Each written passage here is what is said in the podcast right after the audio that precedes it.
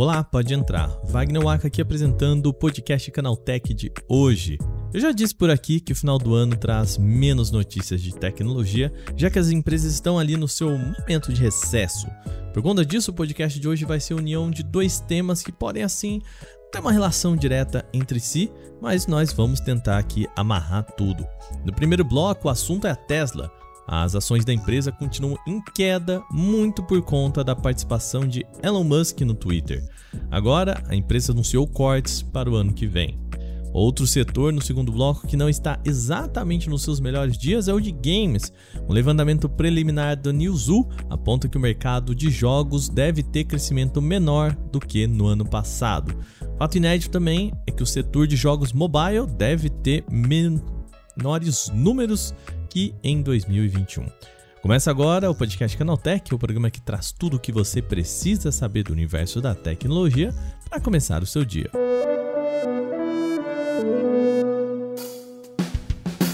Olá, seja bem-vindo e bem-vinda ao podcast Canaltech, o nosso programa diário que atualiza você das discussões mais relevantes do mundo da tecnologia. De terça a sábado a gente está por aqui, logo às 7 horas da manhã, com os acontecimentos tecnológicos aprofundados no seu ouvido. E também de domingos e feriados temos o nosso Vale o Play, nosso podcast semanal sobre entretenimento. Então segue a gente aqui para você não perder nada das notícias de tecnologia. Aproveitar, seguimos com a nossa campanha de final de ano, a nossa caixinha aqui de final de ano, para você é, compartilhar esse podcast com um amigo ou uma amiga que pode gostar do nosso programa. Isso ajuda a gente sempre por aqui. Então vai lá, manda para eles, né? Fala, ó, se você gosta de tecnologia, escuta esse podcast, isso ajuda a gente pra caramba, tá bom? Sem mais então, vamos agora para os nossos temas de hoje.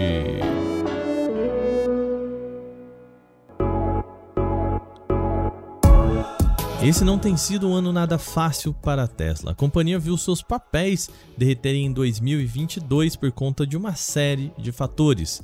Para fechar esse ano agora, a empresa anunciou congelamento de contratações e deve passar por uma nova rodada de demissões em 2023. Pelo menos é isso que mostra uma reportagem do Electrek. Nesse ano mesmo, a companhia passou por cortes de 200 funcionários e fechou um dos seus escritórios na Califórnia.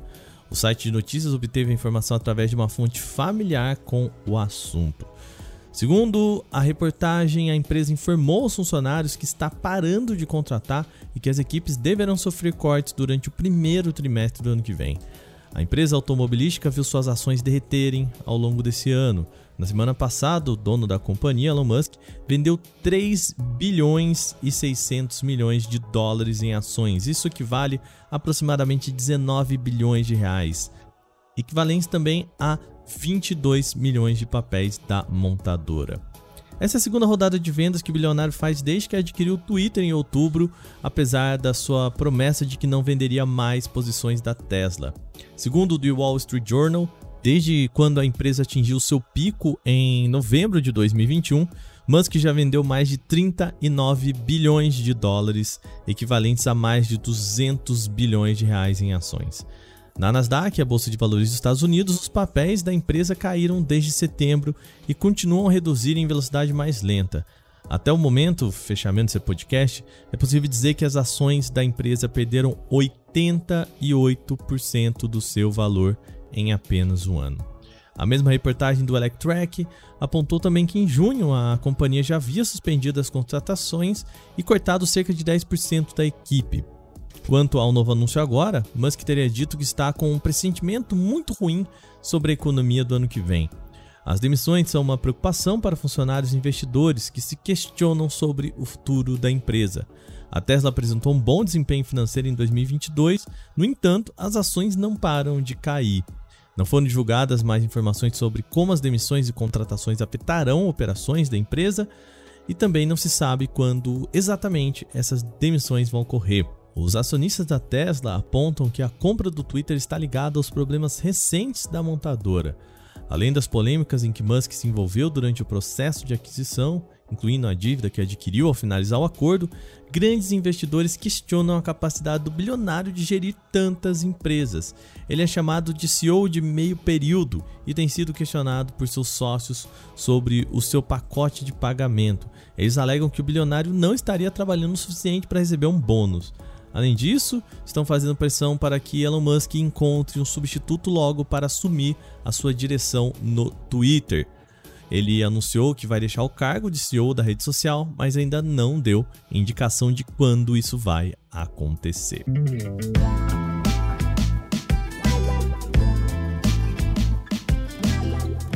No segundo bloco, agora vamos falar de games. A Newzoo, uma das empresas de análise de mercado mais respeitadas no setor, divulgou a sua primeira análise do mercado em 2022. Ela tem um relatório completo pago e confidencial, e esses são apenas os números públicos preliminares. A notícia principal aqui é o encolhimento do mercado como todo. Segundo a previsão da empresa, em 2022 deve haver a soma de 184 bilhões de dólares no setor de jogos. Isso somando todos os gêneros, tá? Apesar dessa cifra gigante, ainda é um número 4,3% menor do que o mesmo período de 2021. A notícia curiosa aqui é o encolhimento do mercado de jogos mobile pela primeira vez no levantamento da Newzoo. De acordo com a empresa, o setor é responsável por metade do total da receita do mercado, mas deve recuar 6,4% no comparativo anual. Jogos para console também tem previsão de queda, com redução de 4,2%, e o mercado de jogos para navegadores deve reduzir mais de 16%. O único braço de games que ainda deve ser melhor que em 2021 é o dos jogos para PC, com elevação de 1,8% no comparativo anual. No total, a previsão é de que haja 3,2 bilhões de pessoas jogando algum tipo de jogo em todo o mundo, isso é mais que um terço da população mundial. O analista sênior da empresa, o Tom Wigman, explica que um dos motivos para a queda da receita de jogos tem mais a ver com o bom desempenho nos últimos anos do que exatamente um período ruim em 2022. Ele diz o seguinte, abre aspas, nós vemos 2022 como um ano corretivo, vindo de dois anos de um mercado em crescimento aquecido por conta dos lockdowns. Olhando para trás nas previsões pré-pandemia para o mercado de games, ou seja, lá em janeiro de 2020, as receitas de 2020 e 2021 foram muito acima do esperado, enquanto a de 2022 foi levemente abaixo. Essa nova previsão aqui pode indicar algo que parece um recuo no mercado de games, mas a soma das receitas geradas de 2020 a 2022 é quase 43 bilhões de dólares acima do que nós tínhamos previsto no período pré-pandemia. Fecha aspas. A companhia oferece também alguns motivos para essa redução do braço mobile. A principal é a mudança da decisão de privacidade para aparelhos da Apple. A gigante agora exige que usuários ativamente indiquem se querem ou não oferecer seus dados para publicidade. A analista de mercado mobile da Newzoo, Tiane Gui, explica o seguinte, aspas, a habilidade limitada de identificar e rastrear usuários valiosos continua a causar contratempos para os desenvolvedores, publicadores e publicitários do setor mobile. Em segundo lugar, os gastos com jogos mobile caíram na maioria dos consumidores na medida em que o mundo se abriu novamente depois de dois anos de lockdowns. Também a receita disponível para as pessoas se tornou altamente restrita com a inflação. Em outras palavras, se há uma barreira menor de entrada nos jogos mobile, também há uma barreira menor para a saída. Fecha aspas. O que chama atenção aqui também é a lista dos jogos com o maior número de gamers ativos por mês na média. O líder da lista foi Fortnite, seguido de Minecraft e GTA V. O ponto curioso é que nenhum desses títulos é de 2022. Minecraft já passou de 11 anos de existência e GTA V vai completar 10 no ano que vem. Apenas dois jogos configuram como novidades aqui. Fall Guys apareceu em nono lugar e FIFA 22 em décimo, chegando aí por talvez uma ajuda no ano de Copa do Mundo. Agora terminadas as principais notícias de hoje, vamos para o nosso quadro O Aconteceu Também. Aconteceu Também é o quadro em que a gente fala das notícias também relevantes, mas que não geram uma discussão maior. O OnePlus 11 apareceu em um registro de um órgão regulamentador chinês, o TENAA. O documento aponta que o smartphone deve ter tela de 6.7 polegadas em AMOLED, com resolução Quad HD Plus e taxa de atualização de até 120 Hz. Além disso, ele deve contar com um processador de 8 núcleos e velocidade de 3.18 GHz. Isso bate com as características encontradas no Qualcomm Snapdragon 8 Gen 2. A respeito de memórias, ele deve ter pelo menos duas versões, uma com 12 GB e outra com 16 GB. Em armazenamento, também uma dupla de 256 ou 512 GB. A empresa ainda não confirmou essas informações, mas a apresentação oficial do modelo deve acontecer em 7 de fevereiro. A fabricante de produtos de cozinha e banho Kohler está lançando um vaso sanitário inteligente. Pois é, ele promete deixar o banheiro de uma residência muito mais conectado. Uma das grandes novidades desse vaso sanitário que a gente pode chamar de smart é que ele já vem equipado com o assistente pessoal Alexa.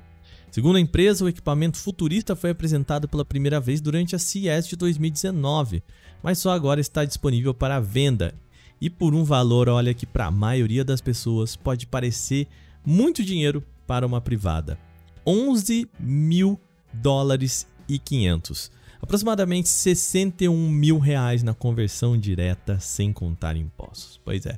Além da Alexa para integrar o banheiro ao restante da casa, o Kohler Nume 2.0 Smart Toilet também conta com sistema de luzes LED, alto-falantes embutidos e assento aquecido, e esse item pode fazer toda a diferença para quem mora em regiões de inverno rigoroso. Outra vantagem desse vaso sanitário automatizado é que ele também funciona como um bidê high-tech, com jatos de água que podem ser totalmente controlados por meio de um sistema capaz de regular a temperatura, posição da rajada e pressão da água em tempo real. Para que todo o processo de uso do produto seja automatizado, ele também possui um sistema de auto-limpeza, incluindo um sistema autônomo de descarga e desodorização que é acionado toda vez que alguém se levanta do vaso. A Volkswagen pode transformar os próximos Tiguan e Golf em carros 100% elétricos. Isso é o que disse o CEO da montadora Olivier Blum em conversa com acionistas na última semana. A ideia é de manter os dois ícones da marca na nova era elétrica da empresa sem a necessidade de matar esses nomes. O plano da Volkswagen, segundo Blum, é de posicionar o Golf abaixo do ID3, enquanto o Tiguan ficaria abaixo do ID Buzz, a nossa Kombi elétrica.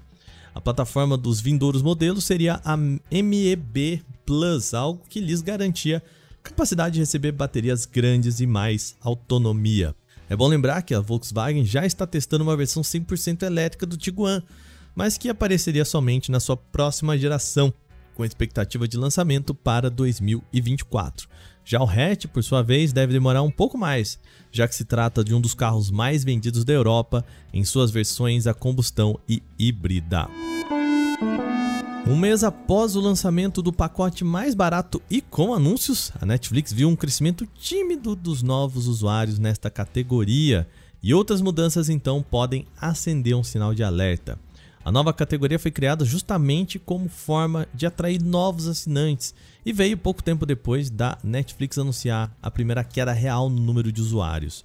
A ideia era oferecer um plano mais econômico com anúncios para conquistar quem não estava disposto a pagar muito para assistir ao seu conteúdo. Só que essa estratégia parece não ter empolgado o pessoal como se esperava. De acordo com os dados da agência Antena, empresa especializada em análise de dados, apenas 9% dos assinantes da Netflix correspondiam a essa modalidade em novembro, seu primeiro mês de vigência nos Estados Unidos. O número é bem menor do que os 15% que o rival HBO Max obteve quando lançou um pacote semelhante em 2021. Desses 9%, apenas metade corresponde a novos usuários ou de pessoas que retornaram para a plataforma. O restante é composto de pessoas que assinavam planos mais caros e optaram por uma mensalidade mais econômica. Ao longo dos próximos anos, a Samsung pode ampliar a destinação de recursos para o desenvolvimento de painéis OLED com foco no iPad Pro. De acordo com o portal D-Lec, os novos tablets com lançamento estimado para 2024 vão receber telas em OLED. De acordo com o site, a Apple exige a implementação de uma tecnologia LED específica que utiliza duas camadas de painéis. A mesma solução seria utilizada em modelos futuros de iPad, Macs e MacBooks. Dessa forma, a Samsung deve dar prioridade ao desenvolvimento dessa nova tecnologia em vez de focar nas telas tradicionais que utilizam apenas uma camada em OLED. A empresa coreana já oferece displays OLED para iPhones mais avançados desde o ano de 2017. Outros produtos da Apple trazem telas LCD, como os modelos iPad e Mac.